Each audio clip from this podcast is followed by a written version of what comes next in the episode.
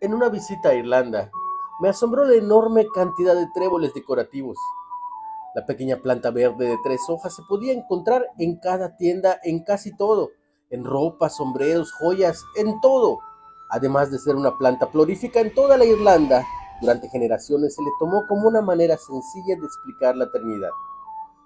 La verdad cristiana de que Dios es uno en esencia y que existe eternamente en tres personas. Dios el Padre, Dios el Hijo y Dios el Espíritu Santo.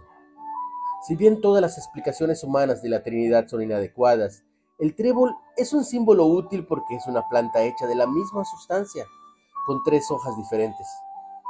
La palabra Trinidad no está en las Escrituras, pero resume la verdad teológica que vemos explicada en pasajes donde las tres personas están presentes al mismo tiempo.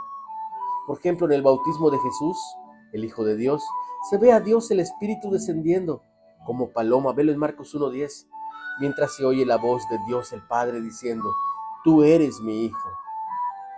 Los irlandeses creyentes en Cristo usaban el trébol porque querían ayudar a la gente a conocer a Dios.